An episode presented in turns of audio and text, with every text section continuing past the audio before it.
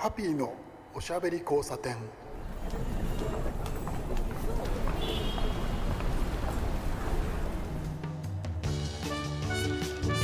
こんばんは。ハッピーこと飯塚敦です。今夜も聞いてくださってありがとうございます。2週ほど一人語りを続けておりますけれど、えー、その2週の一人語り、えー、どちらの回もですね、えー、3月10日の回と、えー、3月17日の回、えー、両方とも電車で移動をですね、えー、テーマにしておしゃべりをしたんですけれど。青春18切符。まだですね全然使っていなくてですね あの割とあの期限が迫ってきていて、えー、ちょっと焦ったりなんかもしていますけれど、えー、移動という話をいろいろしていたんですけれどあのー電車のね移動の話を2周したんですけどいつもの車の移動の話、えー、を今日はちょっとしてみたいと思うんですけど皆さんはですねあの移動する時にあの普段標高というですね、えー、意識をすることがあるでしょうか？標高高さですよね、うん。えー、自分がいる場所の高さだったりとかあとは例えばねあのピクニックとか山登りに行く時にその山の、えー、標高高さなんていうのねこう知ったりとかするとちょっと面白いじゃないですか。私はですね割と普段標高というのにあのこだわるところがありましていつの頃からそうなったんだろうなっていうのがね、えー、ちょっと記憶があまりないんですけれどえっとね何て言うんでしょうね今いる場所の高さというのがですねちょっとこう気になったり、えー、気にしてみてこう調べてみると面白かったりすることをね気がついたんですよ。えー、そんな風にね気がついたのはね、えー、僕の場合はね多分ね富士山がきっかけだと思うんですね、えー、富士山の方面、えー、富士吉田だったりとか、えー、富士宮だったりとあっちの方にね行くようになって少しそういう、えー、標高を気にするようなですね、えー、ところが出てきました。ハッピーのおしゃべり交差点。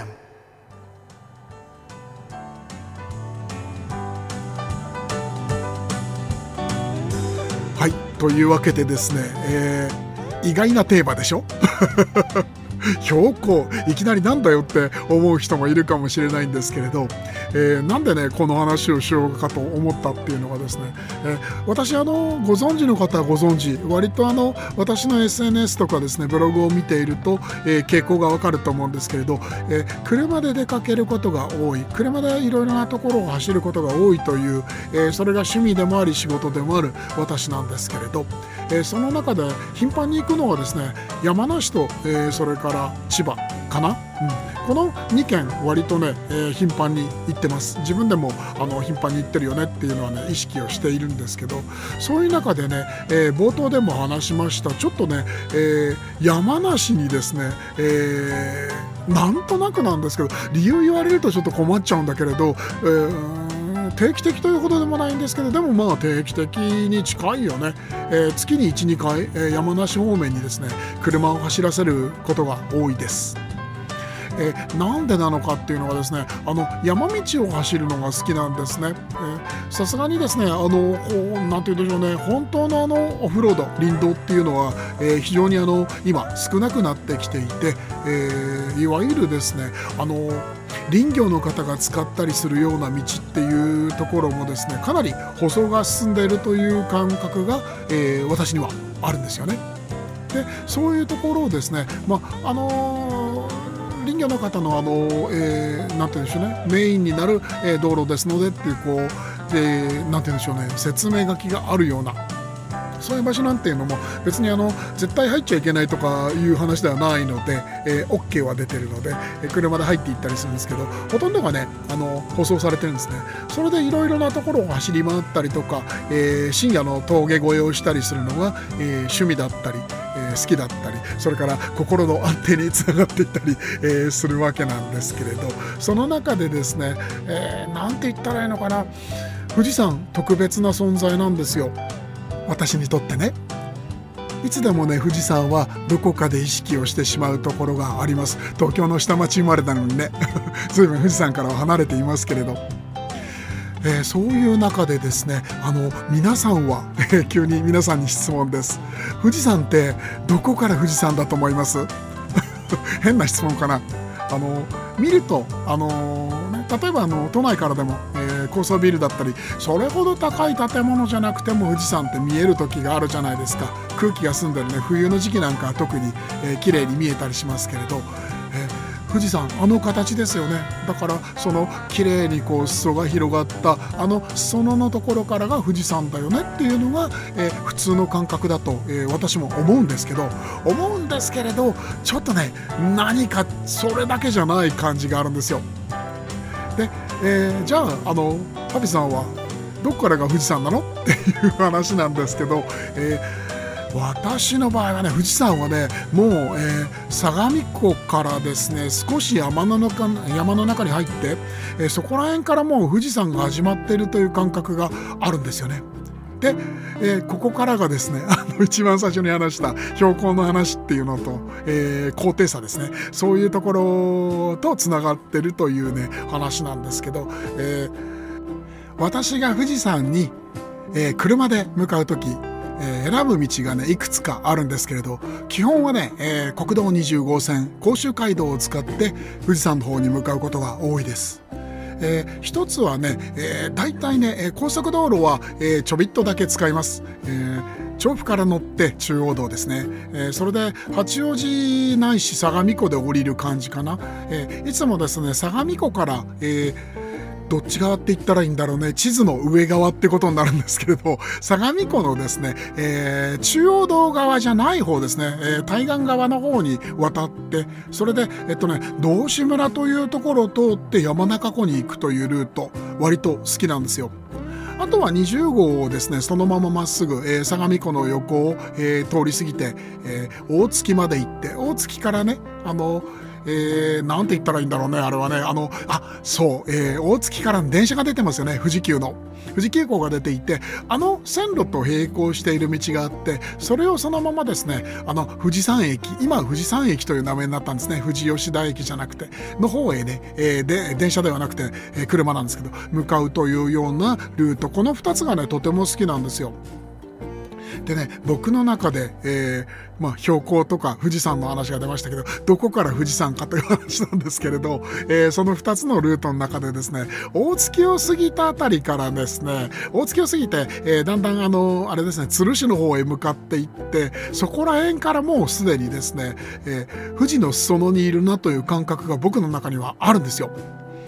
なんて言ったらいいんだろうあれは。あのねある時ふとあの富士山に向かっている時にあもうここ坂道なんだよね。坂の途中だよね。全部まあ全部っていうのはその言い過ぎですけどでもほとんどねあの全体として見ると坂道を上がっているんだなっていう感覚が、えー、どこかでねこう自分の中に芽生えたというのがあってじゃあもう一つのルートがあるよねっていう話でそれは、えー、月夜野というところを通ってですね富士の月夜野、えー、それから、えー、道志村。えー、あれですね、あのー、東京オリンピックこの間の東京オリンピックで、えー、自転車競技が行われた、え、ところですけどあのルートですけどそこをね、あのやっぱりね、あの坂道を登っていく感があってもうそうですねですから相模湖抜けて少し行ったらばもうなんとなく富士山の裾野にいるなという感覚がねあるんですよ。これね逆から考えるとねすごく分かりやすくて例えばなんですけれど、えー、山中湖に向ける道ですね、えー、があるんですけど、あのー、相模湖から。あれね何号線だったかなちょっと、え忘れちゃったんですけど、えそれをですね、えー山中湖から、えー、道志村に向かって車を走らせて、えー、峠が一つあるんですよトンネルがあってそこはねあの山中湖から少しあの峠越えということで登るんですけど、えー、そこから、えー、トンネルを出てですねあと下りなんですよね。これねあのー人には勧められないし僕もあの全部のルートでやったわけじゃないんですけれど、えー、例えばギアをね車のギアとかオートバイのギアを抜いてニュートラルに入れて、えー、コロコロと、えー、惰性でこう転がっていく坂道をっていうのを、え、まあところどころ試したことがあるんですけどそれそのままでですね、えー、道の駅同士までですねあのー、アクセルを踏まないで下れちゃうんですよ明らかに坂道じゃないですか。ここは富士山の園の、えー、坂を、えー、下っているんだなっていう感覚がねすごく、えー、残りまして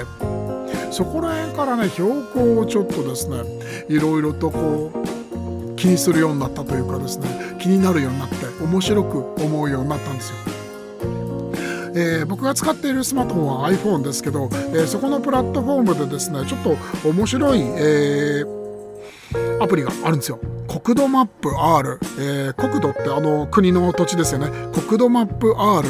えー、国土地理院がですねあの出してる地図の、えー、ビュアーなんですけどこれがですねあのなかなか面白くて自分がいる位置とかその任意の位置の標高が出るんですよ。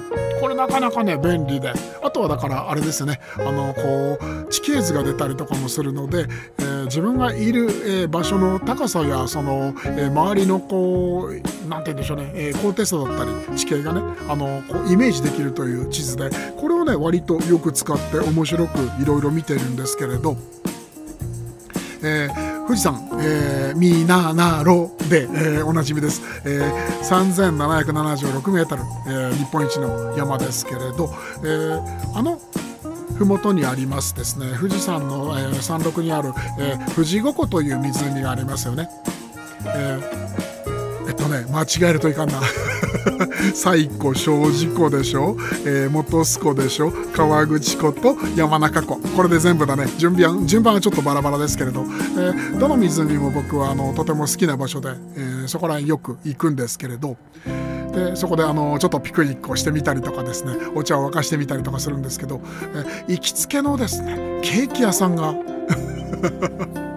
ね、こんなおじさんがねあの行きつけのケーキ屋さんというとか言ってると笑われるんですけど、え富士吉田にですね行きつけのケーキ屋さんがありましてえー、洋菓子屋さんですね。アーベントという名前のお店なんですけど友達の女性が教えてくれて、えー、以来通っているお店です、えー、そこのねあの店主の娘さんと、えー、仲良くさせていただいててあとは店主、えー、オーナーですね。も、えー、いらっしゃってお話とかするとこ時がねあったりするんですけどでそこでなんでねお菓子屋さんの話が急に出たかというとですね、えー、そこのマスター、えー、店主のお話がねすごく面白かったんですよ。いろんなお話話を聞かせてくれるんですけれどあの標高の話がたまたま出た時があってその時にあの富士吉田の辺りっていうのは大体標高 800m 前後なんですね 800m から上というところでそのね標高にすごくねこだわってらっしゃるというお話をしてる時にねあの感じがこう見受けられたんですよね。あれ？面白いなと思って自分で今までそういうのをこう意識してなかったんですけどそっか住んでる人って標高やっぱり気になるんだよねみたいな話ですよ。それをなんとなくお腹の中で思っていろいろな質問をねマスターにしてた時にですね、えー、ここら辺で一番寒いところっていう話が出て山中湖の話が出たんですけれど。富士五湖で一番寒いところどこですかって言ったらそれはもちろん山中湖だよっていうふうに教えてくれてですね。へえと思って。で、えー、標高の話が出てですね。富士吉田の辺りが 800m で。で山中湖に行くと、えー、980メートルぐらいかな、うん、高さがね結構違うんですよ標高が。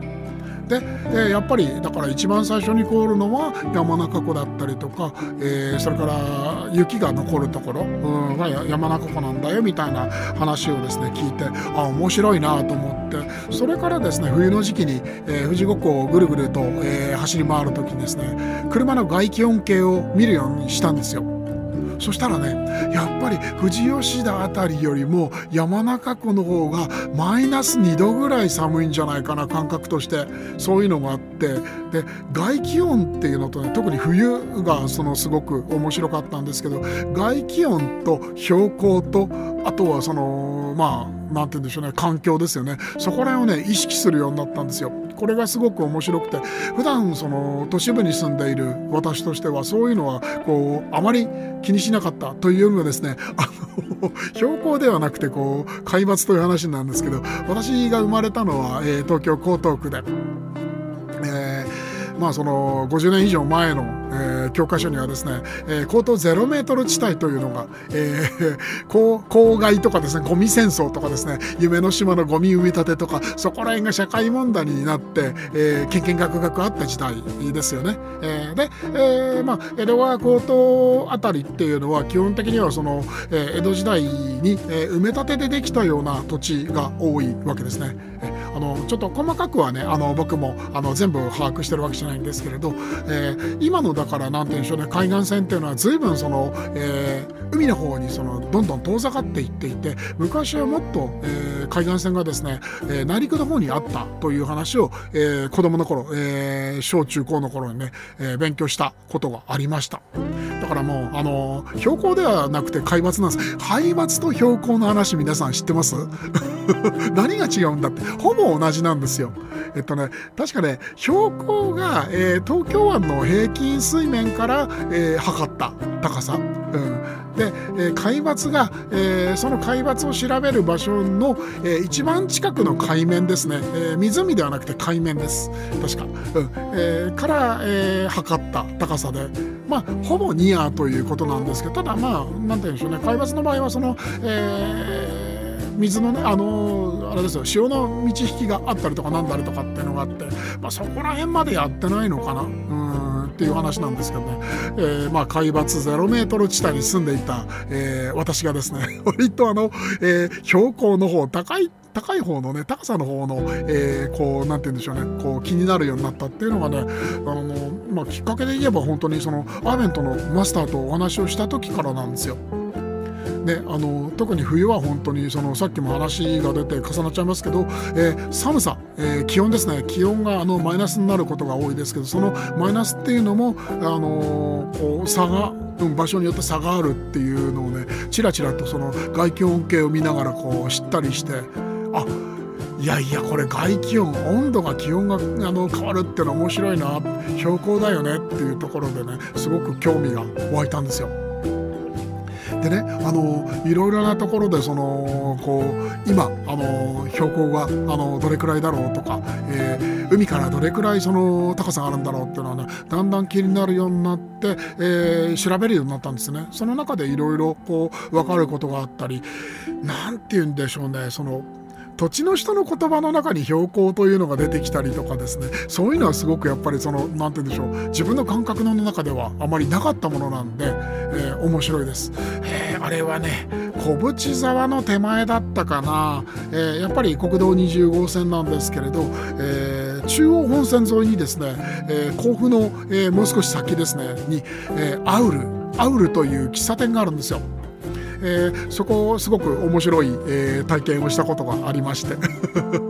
まあこれはちょっとカレーの話なんですけどね、えー、そこでカレーを食べて、えー、そこのカレーの、えー、戦略っていうのがすごく面白いよって話をですねブログで書いたらばそこのマスターが反応してくれてなんで一回カレーを食べただけでうちの店の戦略が分かるのみたいな話に なりまして、えー、僕もそんな褒められ方をあまりしたことがないんであの実は最近あったんですけどね。うんあったんですよ。輪っかという店でね、えー、そういう話があったんですけど、あのー、それで驚かれてですね、あのー、面白かったっていうのがあったんですけど、その時もね、えー、アウルに、えー、行った時にですね、壁にね、標高をですね、えー、確かね、木のね、プレートに刻んであったんじゃなかったかな。うん違ったかな、うん、そういう感じでですねそこで標高をその表記したりとかするお店があったりして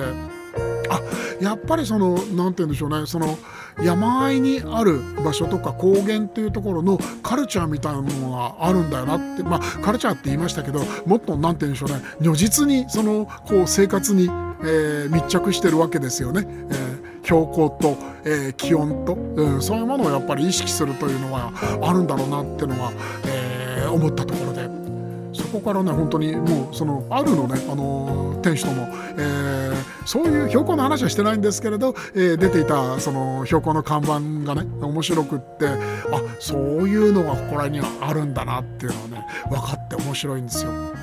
で、えー、初めの頃に話をしてましたけれど、えー、よく行く場所ということで、えー、山梨県、えそれから、まあ、長野にねかかったりするところまで、え足を伸ばすこともあるんですけれど山梨県と千葉県にねよく行くっていう話をしたじゃないですか。でまあ同じようにですね峠越えをしたりするんですけれどあのねあのまああまり真似する人もいないと思います。しあんまりあの 褒められた趣味じゃないんですけど、えー、車でね、えー、深夜走るのが好きで、え、別にそのあれですよねあの峠にあの車持ち込んであのタイヤ鳴らすようなそういう趣味ではないんですけどね。ワイルドスピード的なというかですね、え、イニシャル D 的なというか。そういうのでは全然ないわけです。まあそういう車ではないですし僕の車は、えー、ただただもう淡々とですね深夜の峠をですね車で越えるというのが何でしょうね。心の安定につながってるというのは正直なところで本当に正直に、えー、言うんですけれどね。でそういう中でねすごく面白いのが、えー、千葉でしょ、えー、千葉ね今はあの江東区に戻ったので、えー、僕はですね今から8年ぐらい前かな？15年間、えー、西荻窪に住んでたんで割とあの、えー、出かける車で出かける方面というのがですね、えーまあ、20号そのまま行ってで山梨の方に行ったりとか埼玉の方に行ったりとかっていうのがね便利な場所だったんですよね。うんまあ東京23区の一番外れですからねえー、杉並区ですからその向こう側っていうのはあの23区外になるんで、えー、その場所的にアクセスしやすかったのが、えー、20号線沿いで山梨方面でまあもともと好きだったっていうのもあったんでよく行ったんですけど今江東区に帰ってきましてで、え、お隣が千葉で、え、川をですね2本荒川と江戸川を越えるともう千葉なので割と千葉方面に出るようになったんですよ。もともと親戚が住んでいたりとかで子供の頃から行ってたっていうのもあるんですけどでえっとね山梨と千葉峠越え感覚がね変わる面白いっていうのがあるんですよね。あのねなんて言ったらいいんでしょうね何しろその夜中の峠越えですから車の。風景が見えるわけじゃないんですけれどまあそのねライトに照らされた道ばかりをこう見て走るということなんですけど明らかにですねその、えー、車を走らせるリズムだったりとかね違ってくるんですよね。えー、道の何て言うんでしょう質が違うというか雰囲気が違うというか。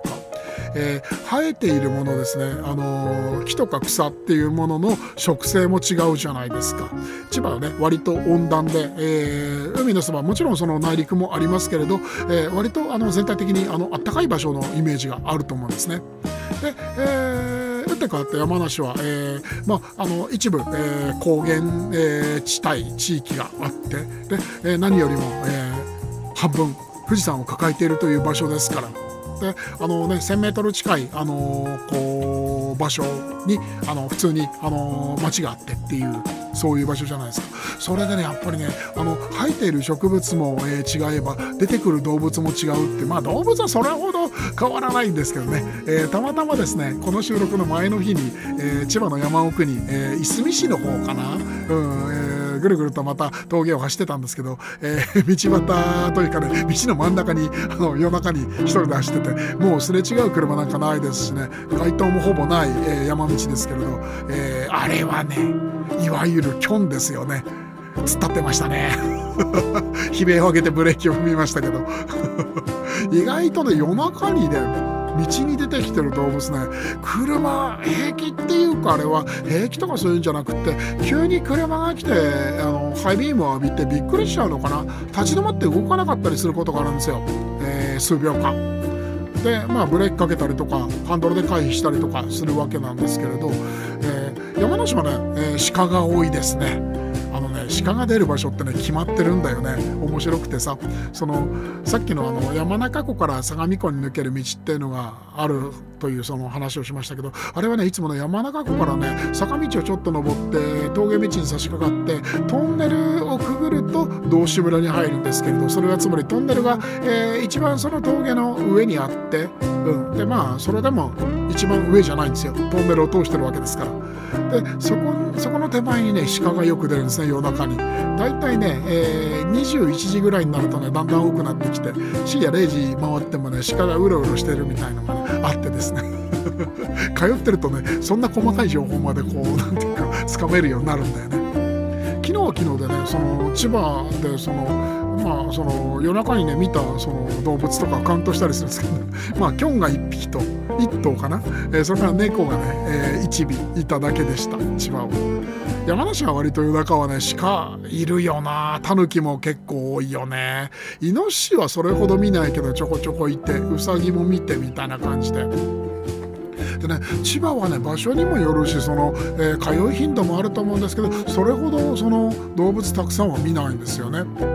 千葉のねあの峠とか山っていうのは割とまあその標高が低いこともあるんですけれど里山に近い、えー、ですからその割とその人里に近い峠が多いかなという感覚があるんですよ。えー、まあ、そうじゃないところもありますけど養老渓谷とかねただそれでもね割とねあの建物が建ってたりとかがすることが多い、うん、感じがあって割とその人の気配がその近いところにあるなという峠が多いです。山梨はねそれとは逆で、えー、山に入ったなっていう感覚がある峠とか山道がね多くてあとはね舗装の感じも違ってたりとかカーブのね一つ一つの角度がねやっぱり千葉と山梨違うよね。もっと言っちゃえばもっと細かく地域を分けても分けられるぐらいその、えー、車の、えー、あれですねあの走らせるリズムがね変わったりとかするのがすごく面白くてでそういう中でその、えー、まあ、坂道を登って降りてしてるんですけれどそういう中で何て言うんでしょうね。その自分がいる場所の高さみたいのをねこういろいろとこう気にしてみたりとか、えー、気になったりとかすることが、ね、多いんです。ちょっと変わってる？こういう趣味。あんまりそういうのをこう意識する人は、うん、まあ多くないんでしょうね。でもあの私の場合はねそこら辺がね面白くて仕方がなくてまあいろいろとこう何て言うんでしょうね気にしては、えー、走ってるんですけどね。まあ、時期が今はね春になってきてあの雪解けもしてもうだからチェーンそろそろ下ろそうかなと思ってるんですけど大体4月ぐらいに下ろすんですよね。僕ねそこまで山あの山深いところとか雪が残るところまでは行かないんでまあ大体その目処としては4月になったらばチェーン下ろすかなっていう感じでいつもやってますまあでもそこまで山には入らないかな。ね、ジムニーみたいなねハードな車に乗ってるわけじゃないです。し舗装路が基本です。しただそれでもねあのちょっとオフロードにねちょっとだけこう乗り入れてほんのちょっとだけ、まあ、あの1キロぐらい行って、えー、ちょっとねポットのお茶を飲んで帰ったりとかそういうのもね楽しいですよ。だんだん暖かくなってきてね、あのー、ゲートが峠のね、あのー、ゲートでこう冬場はね、あのこう車が入れないようになってる。は大体その3月とか4月にねだんだん空いてくるんですよ。それがすごく楽しみで、うん、あの行きたいところがあってね。あれそこがねまだねあのゲートを開いてないんだよね。毎年大体決まってて4月とかゴールデンウィークの前には空いてるんですけれどね。どうかな？そろそろ開くんじゃないかな？いやなんかねあの標高の話と峠越えの話をしましたけど大丈夫かな？こ 特殊な話だよね。皆さんそういうの気にしたことありますか？私は割とそのそれが面白くて趣味になっていて、えー、車でねいろいろ意識をしたりとか、えー、しています。皆さんのお話もねちょっと聞いてみたいのであのー番組の公式ツイッターに、えー、この間の話ちょっと面白かったんだけど僕の場合こうだよみたいな話をね、えー、書いてくれるとちょっと嬉しいです。そういうのも番組の中で取り上げられればと思っています。